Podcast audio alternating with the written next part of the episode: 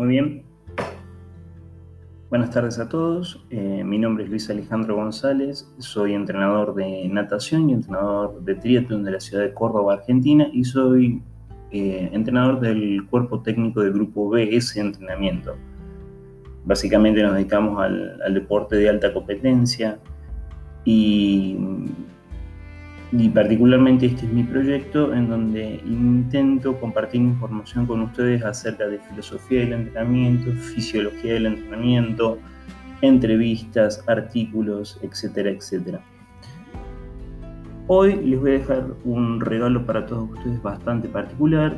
Mi, uno de mis mentores y amigo personal, Mario Di Santo, tuvo la gentileza de hablar conmigo de una temática muy, muy, muy, muy interesante y muy importante y multidimensional como es el aprendizaje.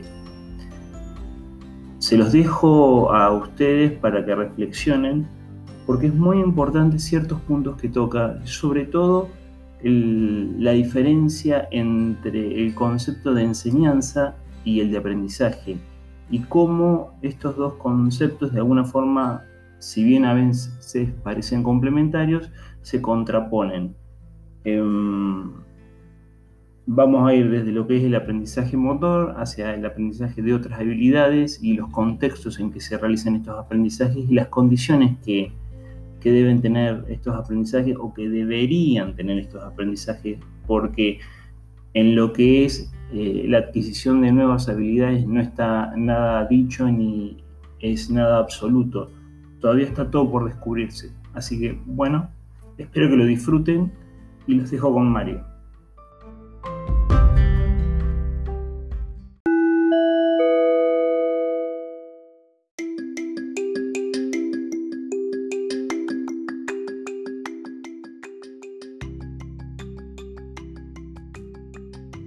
Bien, buenas tardes a todos. Eh, seguimos con el ciclo de, conferencias con especialistas en diferentes temáticas. En este caso lo hemos convocado nuevamente a Mario Di Santo, que ha tenido la gentileza de atenderme, para hablar un poco de desarrollo y aprendizaje motor, que es una temática más que fascinante.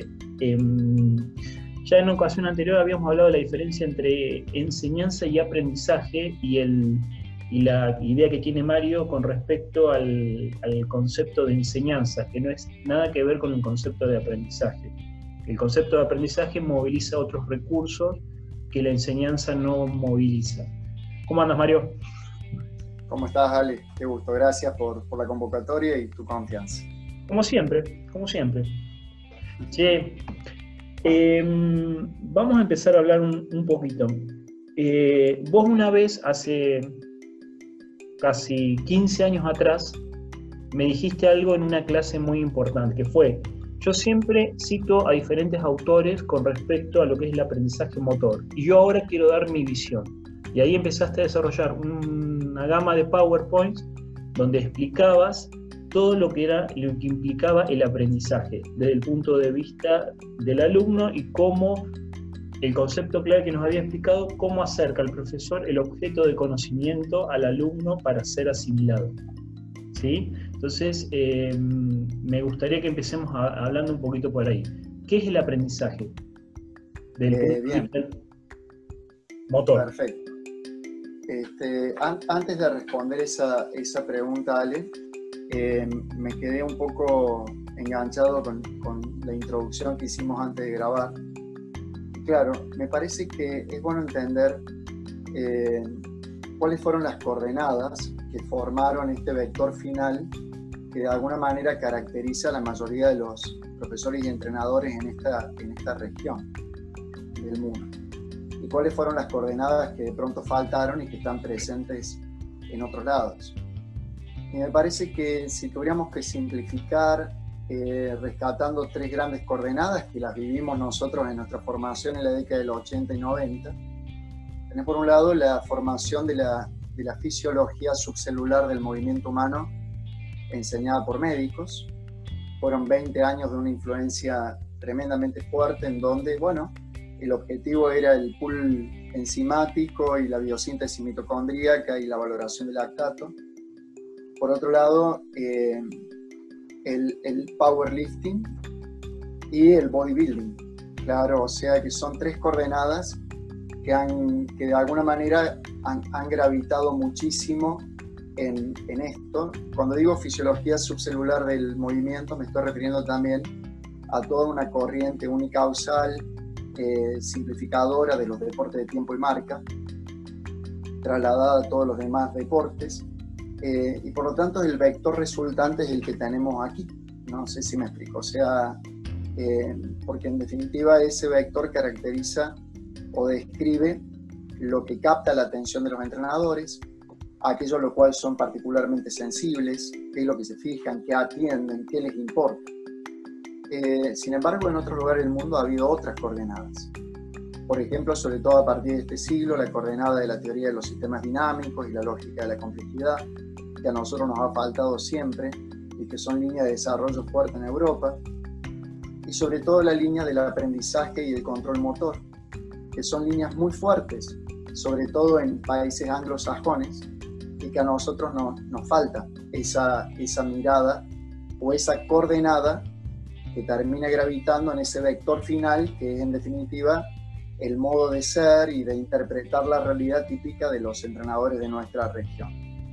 Y cómo hemos ido cubriendo esa falta del vector, de la coordenada, perdón, en aprendizaje y control motor, a través de, de, bueno, de recursos este, muy, muy, muy, muy variados, muy, muy tirados los pelos, ¿no? Algo que pudimos aprender de la lectura del entrenamiento de la técnica con Grosse y Neumayer, algo que tiraba el Beto Larcón, algo que podíamos aprender de algunos entrenadores, pero no como una coordenada, eh, digamos, teórica fuerte, como un modelo que haya contribuido a la formación de, lo que es el estado actual de nuestros entrenadores. Entonces, bueno, me parece interesante entenderlo históricamente eh, para responder a la pregunta de por qué no alcanzamos a ver ciertas cosas. Y no alcanzamos a ver ciertas cosas porque desde mucho tiempo hace que nos hacen ver solamente ciertas otras cosas. Y eso de alguna manera nos, nos ha limitado la capacidad de detectar algunos aspectos que son realmente importantes en, en, la configuración de un entrenador actual. Yendo a la, a la, pregunta que me formulaste, tendríamos que hacer estas distinciones. Lo que es el control motor, el aprendizaje motor y el desarrollo motor. Son tres cosas diferentes, altísimamente relacionadas, pero distintas. El control motor alude al estudio de la organización sinérgica del movimiento ya aprendido.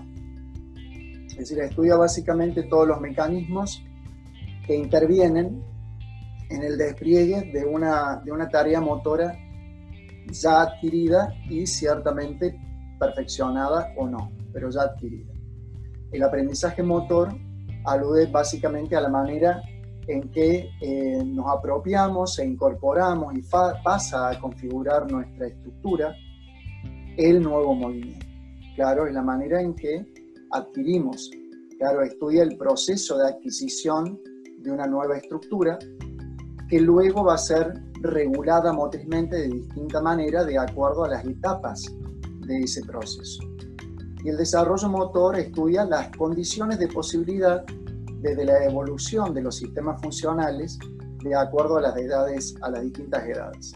Claro, estudia básicamente el proceso de maduración y, em, digamos, eh, em, da, da, pautas respecto a las condiciones tanto de adquisición como de control de movimientos de acuerdo a las distintas etapas evolutivas y otras condiciones que se agregan para lograr esa optimización de acuerdo a la edad para eh, los aprendizajes motores. que las tres dimensiones van conectadas entre sí, de alguna forma. si vos no tenés un contexto de desarrollo, no vas a tener un contexto adecuado de aprendizaje y por ende el control motor va a ser deficiente o insuficiente para establecer una demanda. Correcto, podríamos decir que eh, mi campo más débil es el de desarrollo motor hay un gran experto acá en, Argentina, que es Emilio Mazabeu, que realmente es una autoridad mundial sobre desarrollo motor, y de él hemos aprendido mucho. eh, en, cuanto precisamente a las, a las maduraciones. Eh, mis campos más, más fuertes han sido el, el, control y el aprendizaje motor. Eso es lo que más apasionadamente he estudiado. Probablemente lo, el tema del desarrollo motor, el recuerdo que tengo, que tendría que trabajar para eliminar ese, ese prurito, pero en, mi formación como profesor de educación física sufría el, el, tema este de la, de la mirada compartimentalizante y, de, y, de, y, de, fragmentaria del desarrollo motor, estas, esta tortura de la práctica de la enseñanza que te enseñaba que el chico hasta tal edad puede hacer tal cosa pero no puede hacer tal otra, esa, esa falta de plasticidad y flexibilidad entre las distintas edades evolutivas, la pregunta torturante de a qué edad, para qué curso, para qué año, que me parecían preguntas que yo rechazaba tanto, me parecían absurdas, porque había chicos que a ciertas edades podían lograr cosas eh, realmente fantásticas y adultos mayores que hacen cosas que los chicos de 20 no pueden hacer. Entonces, creo que ahí nació una especie de rechazo a la profundización del estudio del desarrollo motor. Eh, puede ser por ese sesgo que tengo que trabajar para eliminarlo, pero siempre la, el, el, amor por el estudio del aprendizaje y el control motor. Bien. Eh, nosotros hablamos una vez de la diferencia entre el concepto de la enseñanza, ¿sí? como yo presento el objeto de conocimiento, y el concepto de aprendizaje. Si nosotros tuviéramos que hacer una somera descripción de las ambas, ¿qué diríamos? ¿Qué podríamos decir para que se interprete por qué diferenciamos esto? Claro, eh, creo que enseñar, eh, vamos al, al, concepto, podríamos decir, simple, llano de la palabra, es mostrar. Claro, cuando, ¿cuántas veces decimos, mira, te quiero enseñar algo y, y le mostrás a la persona algo? Este, en definitiva, enseñar es presentar, es mostrar, algo y de alguna manera entra a tallar, obviamente la estructura del objeto condiciona la manera en que lo mostramos. ¿Se entiende la idea? Eh, no es lo mismo mostrar que es un campo que, que, te compraste, una casa que te compraste, a mostrar eh, un pañuelo o un celular. Por lo tanto, la estructura de lo que quiero mostrar determina la manera en que lo voy a mostrar, por un lado. Pero por otro lado están las las condiciones de apropiación de lo mostrado por parte del sujeto que aprende. Y nosotros creo que tenemos una tendencia a, no cuestionar, a dar por hecho de que no hay condiciones de posibilidad para la apropiación de lo enseñado. Y, y algunos creemos que sí, que hay condiciones para la apropiación de lo enseñado condiciones de, permeabilidad del sujeto que, aprende, condiciones de cambio del sujeto que aprende. Y por eso quiero, quiero recatar una, una idea, Ale, que, que, estoy de alguna manera estudiando hace mucho. Nosotros estamos de alguna manera sumergidos en la famosa sociedad del aprendizaje.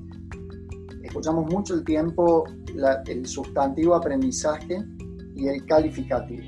Eh, aprendizaje significativo, aprendizaje permanente aprendizaje continuo eh, como tal. Y lecturas de, ahora, de estos últimos tiempos, eh, me están enseñando la diferencia entre lo que es el aprendizaje y el estudio, como algo distinto, el estudio del aprendizaje. Eh, muchos filósofos, grandes pensadores, han trabajado la diferencia y obviamente lo que, lo que la sociedad del aprendizaje ha, ha generado es un alejamiento del estudio como forma de vida. El, estudio, y esto un poco citando palabras de, algunos autores, entre ellos Foucault, es lo que genera las condiciones de cambio en el sujeto para poder apropiarse o acceder a la verdad. Digamos, el, el conocimiento más genuino, el conocimiento más elevado, el más jerárquico, ponerle la palabra verdadero si quieres, no es para cualquiera. Claro, no, no todos pueden acceder de la misma manera al objeto. Primero porque ni siquiera se dan cuenta que ahí puede haber un objeto y después porque aún dándose cuenta que ahí puede haber un objeto, no hay condiciones de cambio interno que le permitan el acceso a ese objeto verdadero.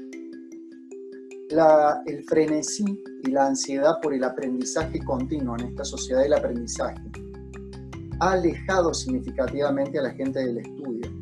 Claro, es como que estudiar ya no importa. Y una pregunta interesante es, ¿por qué las universidades atentan contra el estudio? ¿Por qué las universidades no rescatan el valor del estudio? ¿Por qué las universidades hacen tan difícil el estudiar? ¿Y por qué provisoriamente en las universidades pasamos de alumnos a intermitentes estudiantes y después ya no somos más estudiantes en toda la vida? Me parece una, legítima pregunta, es decir, ¿qué nos impide estudiar? ¿Qué nos hace eh, tan ajenos al estudio y al entrenamiento como forma de vida? Que era el ideal griego, el ideal pitagórico, claro, de, gente dedicada en gran parte del tiempo vital a practicar formas motoras y estudiar en ese momento música y matemática, pero el estudio como forma de vida y el entrenamiento como forma de vida. Entonces, ¿qué detecta? Que, digamos, eh, hay que reunir condiciones en el sujeto para la apropiación del objeto. Muchas veces el que enseña cierra estas condiciones o no las reconoce, claro, genera bloqueo, resistencias, no da tiempo, apresura. Por lo tanto, pensar en, eh, digamos, cuáles son las condiciones de permeabilidad para poder acceder a los objetos más jerárquicamente elevados. ¿Se entiende la idea? Las redes sociales hoy, con su tremendo impacto destructivo de la humanidad, perdón que diga esto, las redes sociales, con su tremendo impacto destructivo de la humanidad, están atentando contra todo esto. Generan un vértigo por el aprendizaje inmediato a través de la apropiación por posteos de frases, de imágenes, para inmediatamente aplicarlas con carácter utilitario. Cada vez tenemos menos gente que estudia porque han regalado su atención a las redes sociales, que están manejadas por expertos en la apropiación de la atención humana. Entonces, rescato el, el valor de que, a ver, todos podemos aprender. Lo que aprendemos, lo que aprendemos en su jerarquía acredita ciertas condiciones. ¿Claro? No es lo mismo aprender corte y confección que intentar aprender la cuarta fundamentación metafísica del ente de Santo Tomás de Aquino. Entonces, la, la jerarquía del objeto acredita condiciones por parte del sujeto que aprende. Y probablemente esas condiciones para el aprendizaje estén siendo demolidas por precisamente la sociedad del aprendizaje y el vértigo destructivo de la humanidad de las redes sociales. Bien, yo te voy a, a ver, si, si yo puedo interpretar la profundidad simple del concepto es, nosotros, los docentes, deberíamos generar condiciones, condiciones o un contexto para que el alumno sea más permeable a la, a la captación y apropiación de un contenido. Sí, otra, eh, a ver, lo dijiste de la mejor manera, no hace falta que lo repita. La otra pregunta es, a nivel universitario, sí. ¿cuántos docentes son estudiosos? Esa es una pregunta que me formulo. No te lo si Claro, y si no sos estudioso como docente universitario, ¿qué cambios crees que podés generar en tus alumnos devenidos o no en estudiantes. Hay un fenómeno o, idea que te largo, ¿no? El discurso sobre la ignorancia voluntaria. Yo he tenido hasta colegas en la universidad que me dijeron, hace años dejé de estudiar y decidí dejar de estudiar. Claro, produje un rechazo voluntario al estudio. Me parece fantástico. La pregunta es, ¿es este tu lugar de trabajo? una universidad o tendría que ser otro? ¿Dónde sería realmente más beneficioso para la sociedad si proclamas el discurso de la ignorancia voluntaria? Pero básicamente lo que quiero decir es que solamente las horas eh, repetitivas y, y recicladas día a día de altísima concentración en el estudio, y cuando digo estudio también digo entrenamiento. No sé si me explico. Obvio, obvio, obvio. Es el, único eh, hermoso momento del día en donde tu atención no se ve obsequiada y controlada por los medios ajenos como las redes sociales. Todavía no entiendo cómo puede haber gente que estudie con el celular en la mano, que, entrene con el celular en la mano, pero es el momento fantástico durante dos o tres horas, viste, superás esa apropiación de tus estados mentales por parte de las redes sociales y de la, adicción a ellas. Entonces la, pregunta que, que, te formulas es, ¿cuáles son las condiciones para realmente apropiarte de objetos de conocimiento jerárquicamente más elevados. Y probablemente haya, sea necesario una transformación profunda del sujeto que se logra cuando vuelve a poseer y ser él que controla su propia atención y ya no controlada por este tipo de, de fenómenos que, que, vienen creciendo tanto en, en los últimos tiempos. Entonces, la permeabilidad del sujeto y el cambio espiritual interior que permite el acceso a, lo más elevado, a lo verdadero, se da cuando, creo, volvés a tomar posesión de tus facultades cognitivas, volvés a ser el dueño de tu atención y lográs acumular repetitivamente, día tras otro, claro, horas de estudio concentrado y horas de entrenamiento concentrado. Claro, lo que pasa, hay una cuestión eh, que vos me dijiste hace muchos años, que es ni siquiera la filosofía se puede dar expensas de la ciencia. Vos me explicaste una vez eso. Y lo que me dijiste fue lo siguiente. En toda estrategia de adquisición de conocimiento, nunca se tomó el sistema nervioso como tal, ¿sí?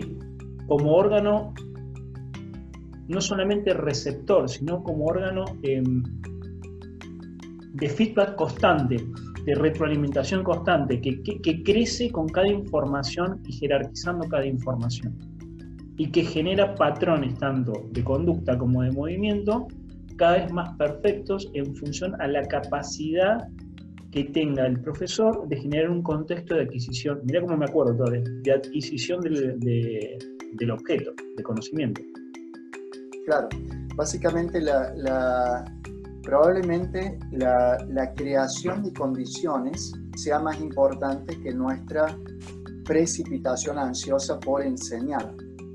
Eh, eso es algo que cuando hice la tesis de licenciatura en base a un psicólogo estadounidense llamado Carl Rogers, fue como un, baño refrescante de, todo el proceso en esa etapa de la vida.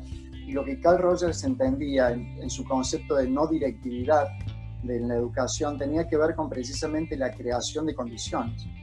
Aprendemos mucho más a partir del contexto favorable que de la intención del docente por enseñarnos. Entonces, eh, esa, es, esa, esa, esa configuración de un entorno, podríamos decir apetitoso para el aprendizaje, termina siendo más eh, enfático para nuestro cambio que la intención de un docente por enseñarnos. Humberto Eco en el quinto capítulo del Nombre de la Rosa, esa famosa novela del año 82, que fue su primera novela que después generó una película muy bonita, él arranca diciendo en ese quinto capítulo, creo que el quinto o el sexto, que aprendemos más de las situaciones en donde no hay intención de enseñarnos. Aprendemos mucho más de, de todo lo que nuestros padres no se preocuparon por enseñarnos. Es lo que hoy se llama como, con aprendizaje, como aprendizaje intrínseco. En definitiva, eh, vos vas a una casa de formación pública a nivel universitario y va a haber muchos docentes que se van a preocupar por enseñarte y van a intentar enseñarte. ¿Qué es lo que más vas a aprender en esos 4 o 5 años? Claro, lo que nadie se propuso enseñarte. Esos van a ser los aprendizajes más fuertes vas a aprender la estructura del sistema público, vas a aprender el modo de actuar del empleado público, vas a aprender toda una serie de cosas que precisamente estuvieron al margen de la intención de ser enseñadas, porque el contexto tiene un poder de cambio en el sujeto mucho más fuerte que la intención de un sujeto, de un, profesor por enseñar. Estoy pensando en el fenómeno este de que muchas empresas tienden a sacar a los alumnos de la universidad antes de que se reciban, para, porque los alumnos se sienten más eh, seducidos por la, por, por la oportunidad de aprender en la empresa que lo que puede dar la casa de formación. Sí, probablemente y también para evitar la culminación de un proceso de contaminación que se da en las universidades. A ver, yo amo las universidades, como, como muchas cosas, pero admitís también como poder amar tu familia, pero también admitís que puede haber patologías de por medio. Y las patologías institucionales se dan en universidades, claro, y también son instituciones del Estado para la legitimación de poderes.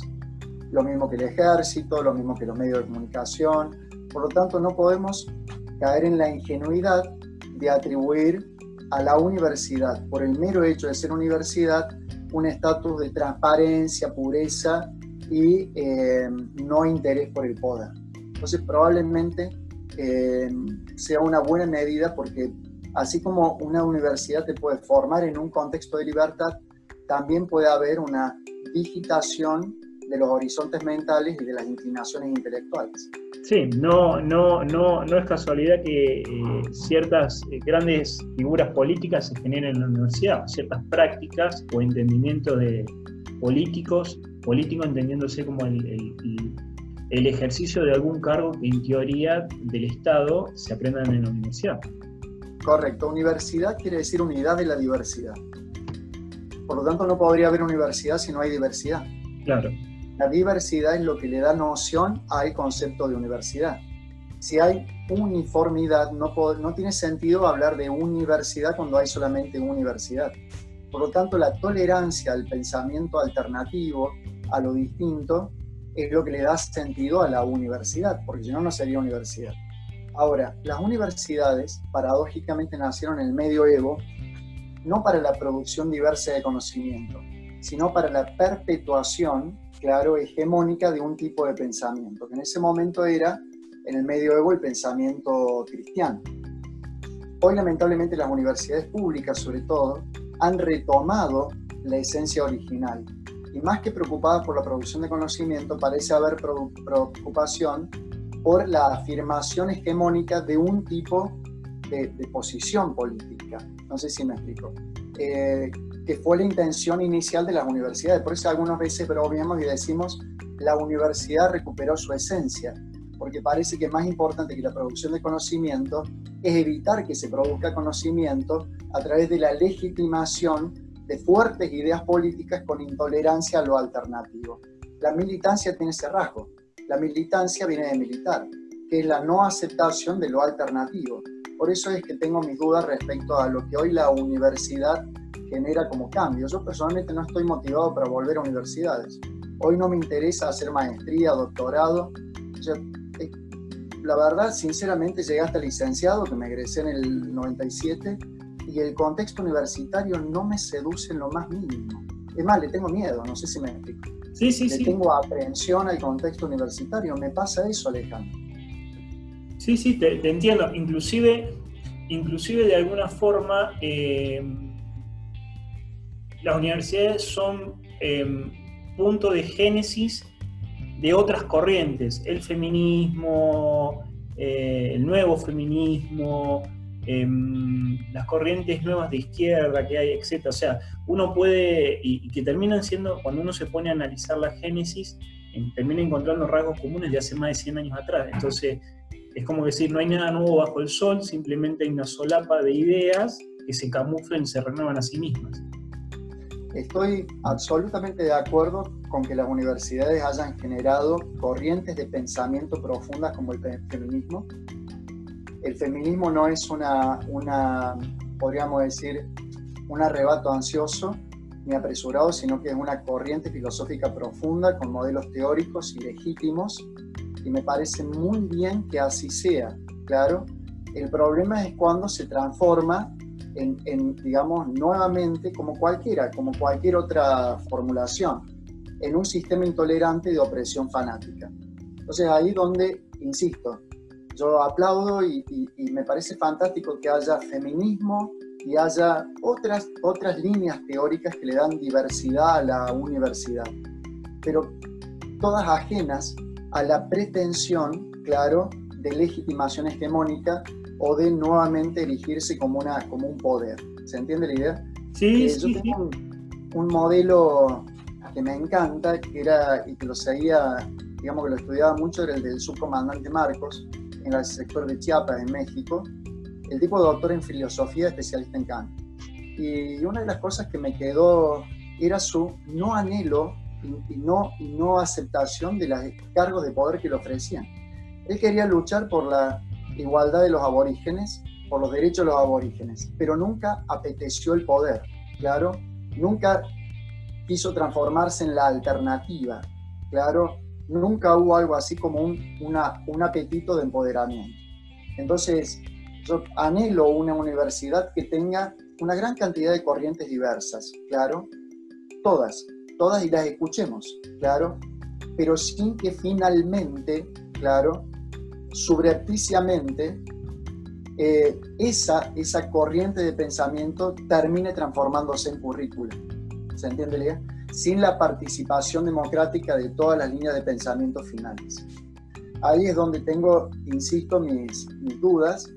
Eh, y bueno, eh, sin dejar de lado la importancia de, de todas estas corrientes, creo que la universidad tendría que tener un epicentro que es la producción y la extensión del conocimiento inclusive, inclusive si uno lee ciertos informes, hasta han bajado los presupuestos para la producción de conocimiento.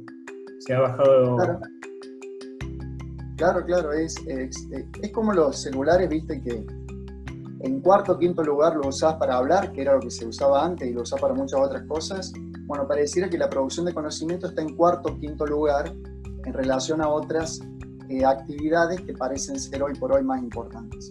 No todas las escuelas en las universidades eh, de alguna manera tienen estas características, depende de la, de la escuela, pero nunca la universidad tendría que ser un lugar para la defensa fanática e intolerante de una postura. Y a la hora de rearmar las masas curriculares tendría que haber una intervención democrática de todas las posturas, claro, y no que la masa curricular termina finalmente reflejando eh, un modo intolerante y hegemónico de eh, concebir la realidad. Creo que el mayor riesgo de, de, tener eh, la producción de conocimiento en un plano alejado del objetivo principal es la simplificación o simplificación de conceptos, ¿sí? Como nos ocurre en nuestra casa de formación que empiezan a, eh, en vez de dar gimnasia, dan, no, sé cómo se llama, experiencia, no sé cómo se llama ahora. Prácticas corporales alternativas y emergentes. Bueno, es un título demasiado largo que no alcanza a expresar, por ejemplo, el valor rico que tiene la gimnasia como, como herramienta de por sí. Sí, sí, correcto. sí, sí, te sigo escuchando. No, no, no. A ver, en mi caso particular, a mí la gimnasia artística me, me enseñó biomecánica aplicada y me enseñó eh, el, concepto de estética del movimiento. Que ese concepto de, el de estética del movimiento, no, yo no lo veo en, en, muchos colegas y no es una crítica destructiva, todo lo contrario, es una llamada de atención.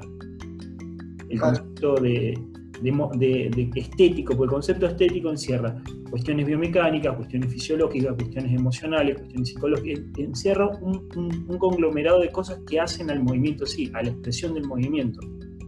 Correcto, eh, comparto y, adhiero. Creo que, a ver, eh, te, voy a, te voy a alargar una, una idea filosófica que es de Frege, eh, que tiene que ver con que, a ver, las cosas en sí mismas digamos, nadie tiene la verdad. Claro, la, verdad no es propiedad privada de ningún sujeto. Eh, y las cosas en sí mismas no tienen valores. Por lo tanto, no puedo atribuir arbitrariamente valores a las cosas.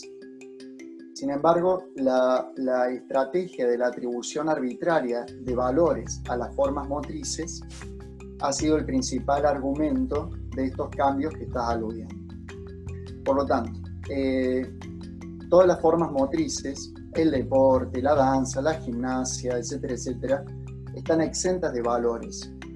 El valor lo pone el, profesor y el contexto que genera. Por lo tanto, la experiencia del sujeto. ¿Cómo? Y la experiencia del sujeto. la, experiencia del sujeto. El cambio, que le, el cambio que le produce el movimiento en forma interna. Exactamente. A ver, el, el deporte emerge junto con las clases burguesas en su momento, ha sido una herramienta de capitalismo para muchos de sus objetivos y lo sigue siendo, claro. Pero eso es lo que la burguesía y el capitalismo le atribuyeron como valor de empleo al deporte.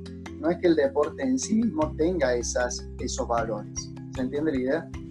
De la misma manera, la danza, la expresión corporal, estas prácticas alternativas y emergentes, no tienen valores intrínsecos anticapitalistas o antiopresivos. Claro, recordad que, por ejemplo, eh, en, la, Rusia opresiva de Stalin, la forma motriz este, uniformizante del pensamiento y la conducta social era la danza y no era la gimnasia, que hoy se la aureola como la, la principal expresión de, de liberación. Lo que te quiero decir es que a través de cualquier forma motora puedo lograr distintos objetivos, claro, o dirigir la atención de una persona, oprimirla o liberarla, pero en sí mismo no, tiene, no tienen valores intrínsecos. Ahora, eh, eh, lamentablemente ese, ese argumento, muchas veces muy apuntalado por estudios históricos, ha servido para esa, esa transformación de las currículas, claro, eh, quitándole espacio a lo que siempre fue de alguna manera el, el tronco o el aspecto central de nuestra educación física. Em, quiero, quiero aclararle a la gente que toda esta análisis introductorio que hemos hecho del contexto es para que se entienda qué termina siendo el niño, en dónde, se va a desenvolver y bajo qué perspectiva se va a desenvolver, porque el docente siempre tiene admitido o bueno, no admitido una posición desde donde quiere transmitir conocimiento y se va a generar un contexto. Totalmente. Aún no admitirla es una posición. Aún no admitirla es una posición, sí. El... Ya que hemos establecido la, la génesis del contexto, la génesis del contexto, ¿cómo, cómo podríamos nosotros establecer eh, prácticas motrices, prácticas motrices de alguna forma abierta, que me permitan, o, cómo sería el repertorio, que me permitan que el chico tenga muchas experiencias, porque lo hemos sufrido, por ejemplo, yo que vengo de la gimnasia, yo veo una pelota redonda y no, lo único que sé de la pelota es redonda, o ovalada la de rugby. No me preguntes que movilice la pelota para un lado y para el otro, porque no tengo ni idea cómo se hace. Em, de alguna forma, encasillar a los chicos en un solo tipo de práctica motriz también es una forma de limitarlos a futuro. Y me pasa con los chicos con los que yo trabajo. Claro, claro. Eh, o sea, no solamente la, la super especialización temprana es una forma limitante, sino también la super generalización temprana es una forma limitante. Por lo tanto, acá tenemos dos, dos extremos, Ale. Por un lado, eh, el que tú llamaste encasellamiento super especializante en, en, un par de disciplinas. Y por otro lado, la generalización eh, digamos, superflua, que consiste en hacer turismo por 2.500.000 movimientos, pero sin aprender correctamente ninguna estructura facilitadora para todos ellos. Es lo que pasa muchas veces cuando se interpreta erróneamente el concepto de variabilidad. Claro, entonces vemos muchas veces que se pone a los chicos a pasar por infinidad de experiencias motoras, pero sin aprender bien ninguna. ¿Se entiende la idea? O sea, en términos muy técnicos desde la psicomotricidad, multiplicamos en gramas por multiplicar en gramas, pero la variabilidad no está puesta donde tiene que estar puesta, que es la parametrización de un número definido de engramas. La variabilidad tiene que estar puesta en la manera en que protagonizamos los engramas. Ahí tiene que estar puesta la versatilidad. Por lo tanto, acá tendría que darse una actividad, digamos, una, una tesitura equilibrada entre lo que es la repetición en condiciones estables, para, de alguna manera, para aprender correctamente, para afianzar una estructura motora y la diversificación, la diversificación variable que nos permita los ajustes a los contextos. Hay un juego permanente entre cada una de ellas, pero no hay básicamente ningún deporte, ningún deporte que pueda justificar la omisión de estos dos. Hagamos de cuenta que jugás al fútbol, donde siempre hay una diversificación variable de acuerdo al contexto aún así tenés que consolidar algunas estructuras en base a la repetición en condiciones estables. Claro, si no sé caminar, si no sé correr, si no sé cambiar de dirección, si no me lo han eh, enseñado correctamente y lo aprendí correctamente, voy a ser un analfabeto motor diversificando y jugando. Y aún en deportes aparentemente tan cerrados como una carrera de 100 metros o una, una serie de gimnástica, también tengo que estar preparado para el ajuste ante la diversificación. Por lo tanto, son dos, dos valores, digamos, son dos, dos, dos eh, extremos de una cuerda que tironean, en donde tengo que tener la ductilidad de, de manejarme entre las dos posibilidades, pero no, no eliminar ninguna. ¿Se entiende la idea?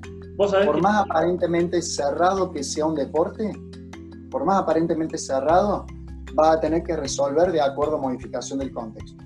Y por más aparentemente abierto que sea el deporte, claro, vas a resolver mejor si alguna de sus estructuras motoras madre han sido estabilizadas y bien aprendidas. Pregunto, pregunto, ¿existen ciertos principios o conceptos que me permitan jugar en este caos, por así decirlo? Creo que ahí está bueno.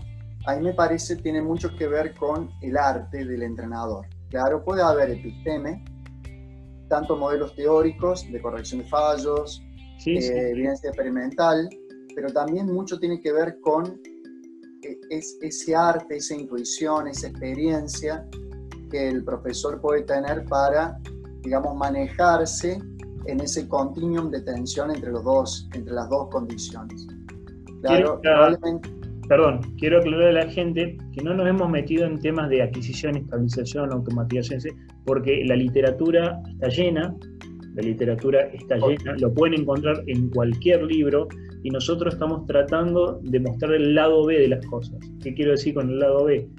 Las lógicas internas después de practicar e interpretar como base todo lo que es eh, la forma en, que enseñamos y que los chicos aprenden. ¿Sí? Porque sería, sería un desperdicio que Mario me explique qué significa la adquisición, la estabilización y la automatización cuando lo pueden escuchar 250.000 veces y lo pueden leer en muchos lados. Comparto contigo. Es lindo eh, hablar sobre lo no escrito, sobre lo no dicho. Exactamente.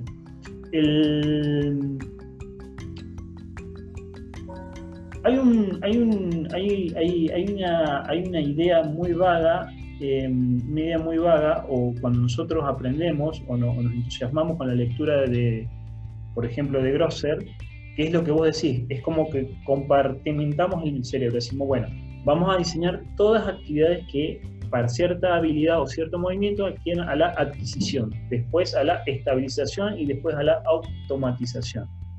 Pero lo pensamos como bloques, no lo pensamos como una espiral como vos lo acabas de definir, donde tenemos que salir de un lado y entrar al otro, salir de un lado y entrar al otro. Y vos sabés que el otro día hablando con el Beto Larcón, que me, que me dio una entrevista, él me dijo un concepto muy simple, tan simple que yo nunca lo había pensado que él me decía, entre el conflicto, el alumno y el docente, el, reflexivo es el docente. El docente debe constantemente estar reflexionando sobre la práctica. Aún así ha funcionado.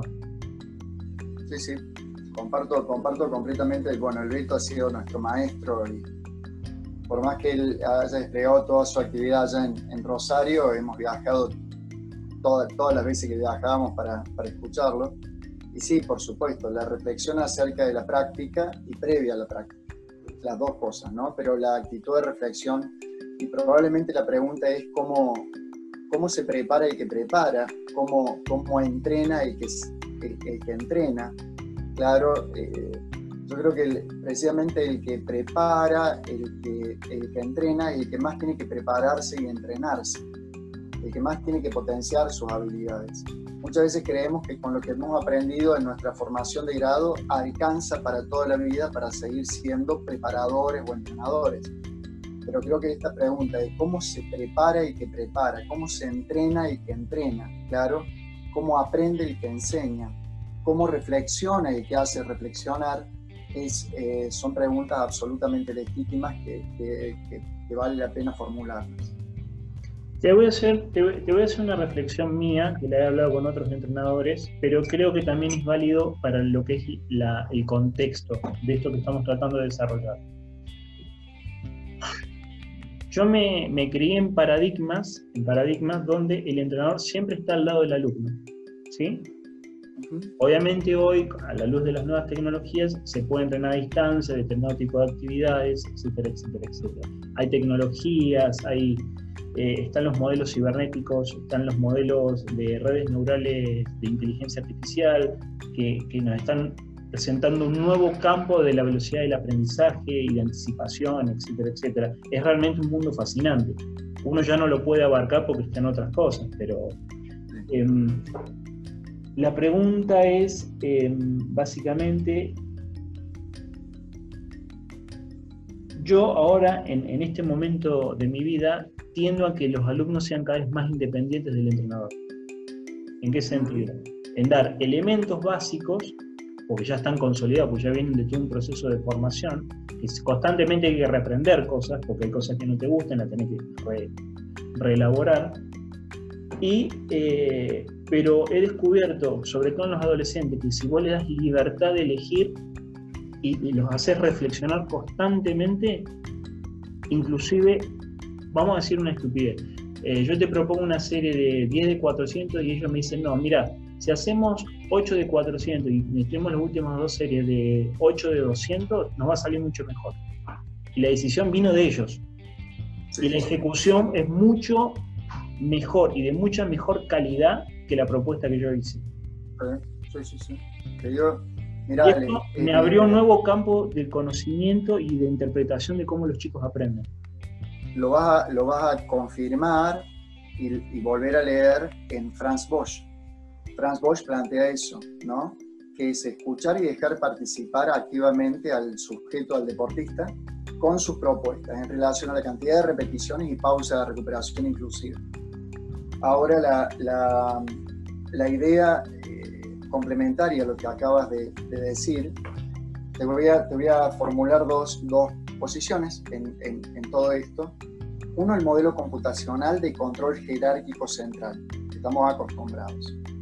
El modelo computacional, estamos frente a una computadora que tiene su programa central. Estamos hasta ahí. Nada habrá que cambie ese programa central a menos que se corte la luz, que ojalá que no suceda. Pero no va a cambiar ese programa central de acuerdo a nuestro estado emocional, el viento o la temperatura es un modelo top-down en donde hay una jerarquía central insustituible. La teoría de los sistemas dinámicos opone el modelo bottom-up, que entiende que la jerarquía central es un subsistema entre tantos con los cuales interactúa. Y opone el modelo de la bandada de los pájaros. Claro, una bandada de los pájaros no opera por un comando central. Claro, la bandada de los pájaros llega a su fin, es armónica eh, es económica en el dispendio de energía y la variación de uno genera la variación del todo. Por imperceptible que sea la variación de uno, cambia la estructura del todo. Lo mismo que muchas veces los cardúmenes en el mar. Por lo tanto, la idea es que cuando tanto cuando todo el, equipo, el equipo completo, contigo como entrenador, como tus nadadores, lleguen ya no a funcionar como una computadora central, donde vos sos el, el máximo exponente del control jerárquico, sino como una bandada de pájaros, donde lo que sucede en cualquiera de sus eh, elementos constitutivos cambia la estructura del todo, creo que vas a haber logrado probablemente la mayor perfección en cuanto al funcionamiento del equipo. Sí, yo te pondría, te pondría, o sea, estoy de acuerdo con vos eh, lo, no es que me genera duda, lo que me genera ruido es que, a ver, cuando el equipo está bien, cuando están todos en una misma sintonía, que lo lográs, pero eso es un desgaste de energía del entrenador, ¿eh? no, es tan fácil. Cuando vos logras que el equipo esté en una misma sintonía, vos podés generar y los chicos aprenden cosas con una velocidad y con un placer que no se genera de la misma forma cuando una de las piezas está. Es como me enseñaste una vez vos. Vos me dijiste, el movimiento es como una melodía. Cuando alguna de, alguna de las piezas está desentonada, la melodía no, no suena igual. Bueno, acá ocurre lo mismo. Acá ocurre exactamente lo mismo. Cuando una de las piezas del equipo no está bien, sobre todo las piezas referentes, el, resto de las cosas comienza a, a, caer. Entonces el, el, aprendizaje ya no es el Totalmente. Bajo condiciones Seguro es, eh, a ver, por momentos hace falta el director en la, en la, en la, en la orquesta. El asunto es que, que, cada vez haya más prescindibilidad del director, pero no, porque también es un elemento el director. Claro, tampoco tiene que estar anulado darle la importancia y la intervención en el momento justo para que rearmonice todas las partes. Tal cual, coincide. Eh, inclusive lo podemos llevar a un caso mucho más concreto, el, a ver, el, el, aprendizaje de la fuerza. Vamos a poner que le vamos a enseñar un gesto, X, X en el gimnasio. Em, cuando vos trabajás en equipo y todos lográs que todos presten atención, hasta el menos habilidoso aprende mucho más rápido a la par de los más habilidosos. Es increíble, cuando el estado de ánimo, cuando vos logras un estado de ánimo homogéneo positivo. Correcto, sí, sí, seguramente la, creación de, un, estado emocional favorable es uno de los condicionantes. Hay vías neurológicas que, que explican básicamente el porqué una disminución del, estado de alerta con menor cantidad de catecolaminas y cortisol favorece de alguna manera la, memoria a mediano y largo plazo.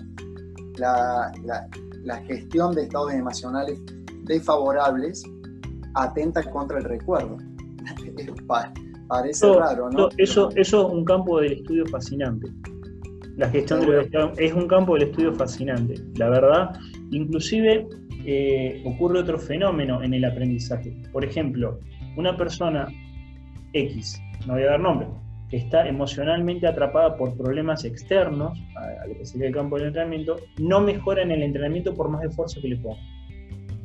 Es notable, sí, sí, sí, totalmente. Un factor condicionante y hasta puede volver a reciclar viejos defectos superados en la técnica que reemergen bajo esas condiciones emocionales adversas. A ver, explícame, eso, eso me interesó. Claro, es una discusión acerca de si los movimientos pueden en definitiva corregirse o no. Si podemos llegar a desamblar un engrama o el engrama va a quedar permanente, lo que hacemos cuando creemos que estamos corrigiendo es en definitiva armar otro engrama que se superpone sobre el primero. La pauta de que eventualmente nunca se desaprendió el movimiento incorrecto es que ante condiciones inusitadas de estrés o presión ambiental, reemergen cuando creíamos que estaba completamente superado. Por lo tanto, nunca se disolvió.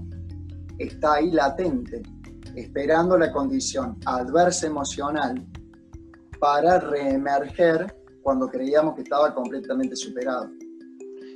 A ver si, si yo te pongo un ejemplo y, a ver, corregime si estoy en lo cierto.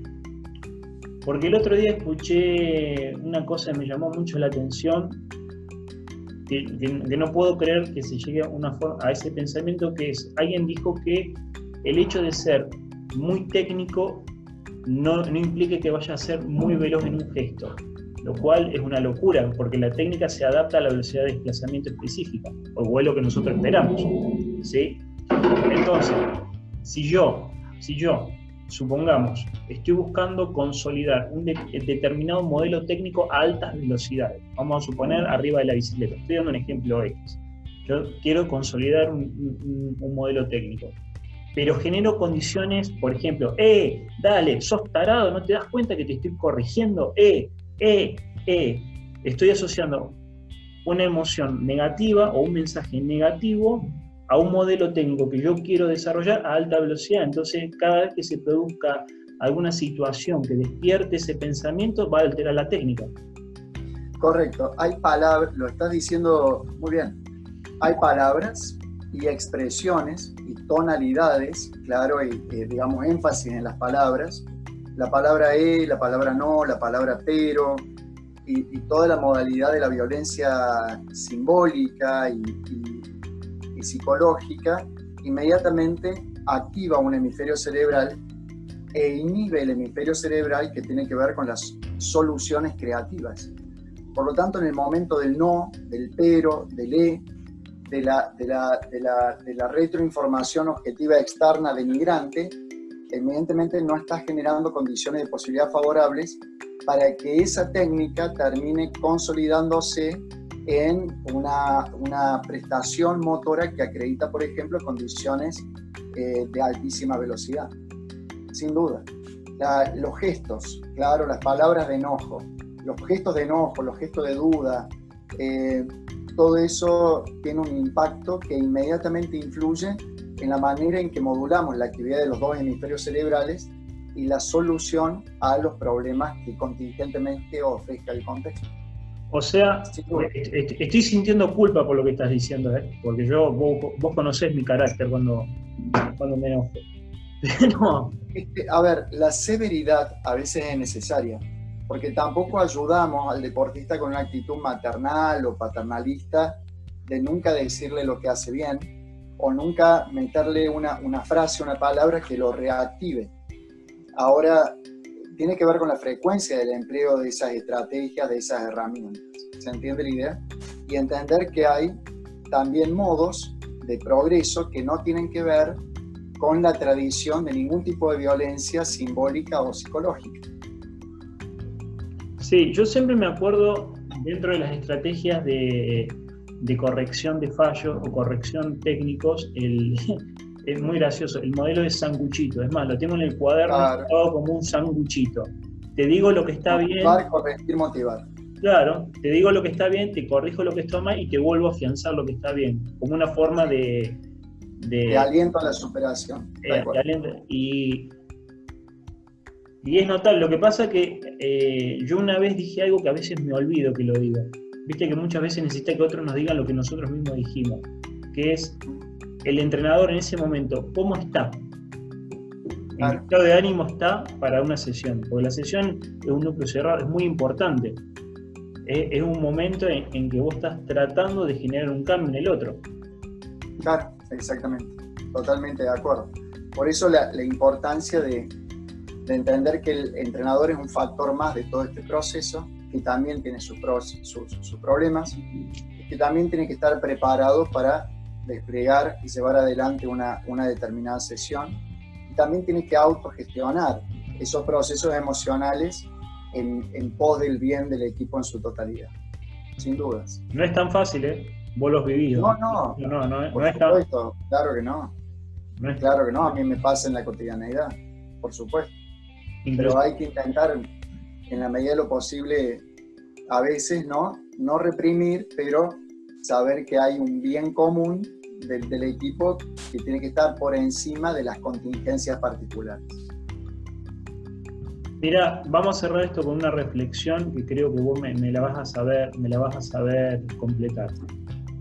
Cuando yo era estudiante en el IPEF, eh, yo te volvía loco con los, con los libros de Berjoyán y yo quería interpretar cómo era un bloque de entrenamiento de carga concentrada.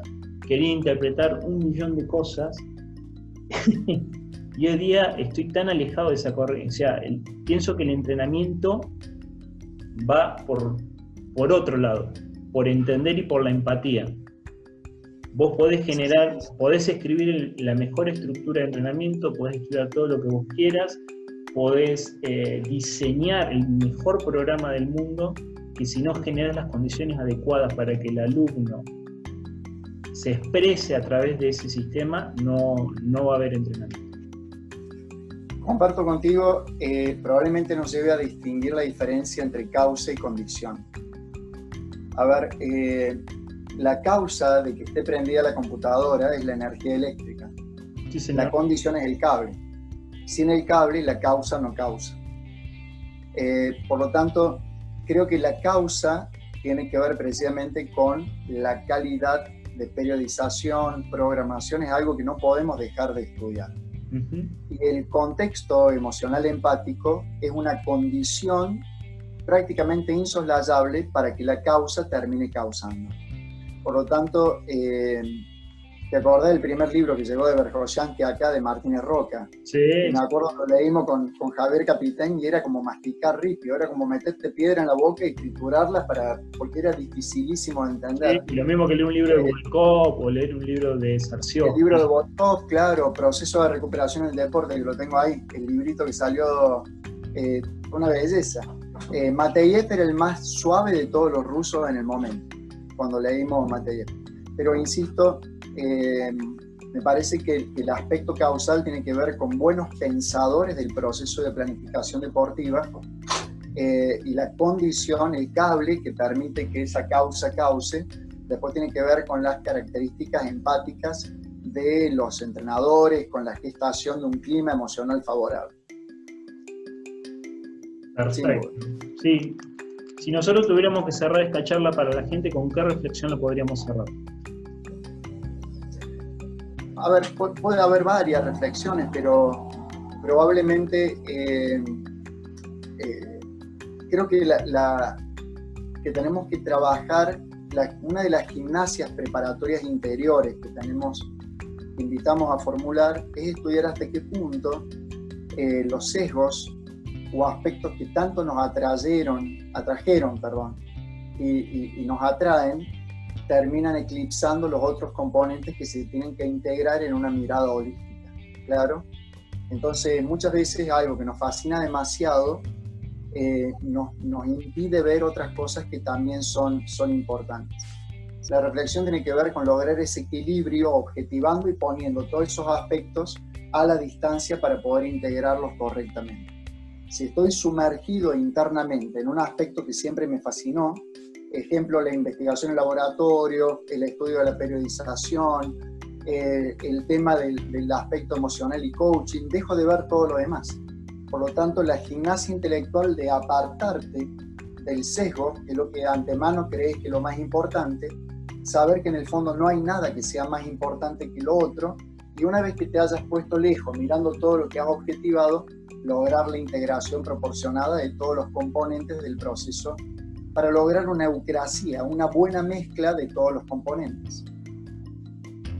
Entonces, la reflexión es básicamente hacer un ejercicio intelectual de poder ver todo sin perderse en, algo en particular. claro, la gimnasia intelectual de apartarte de las influencias por más fuertes que hayan sido. Perfecto. Bueno, Mario, te agradezco un montón la clase que me has dado hoy. A mí y a todas las Por favor, no ha sido una clase, ha sido un diálogo y vos me enseñaste también un montón de cosas. Ha sido una construcción en equipo. Mario, cuídate un montón y éxitos en los, en los, temas cotidianos de la vida en estas etapas duras que estamos viviendo. Cuídate un montón. Muchísimas gracias, Ale. Un abrazo a vos y a todos los demás. Dale, cuídate un montón. Chau, chau.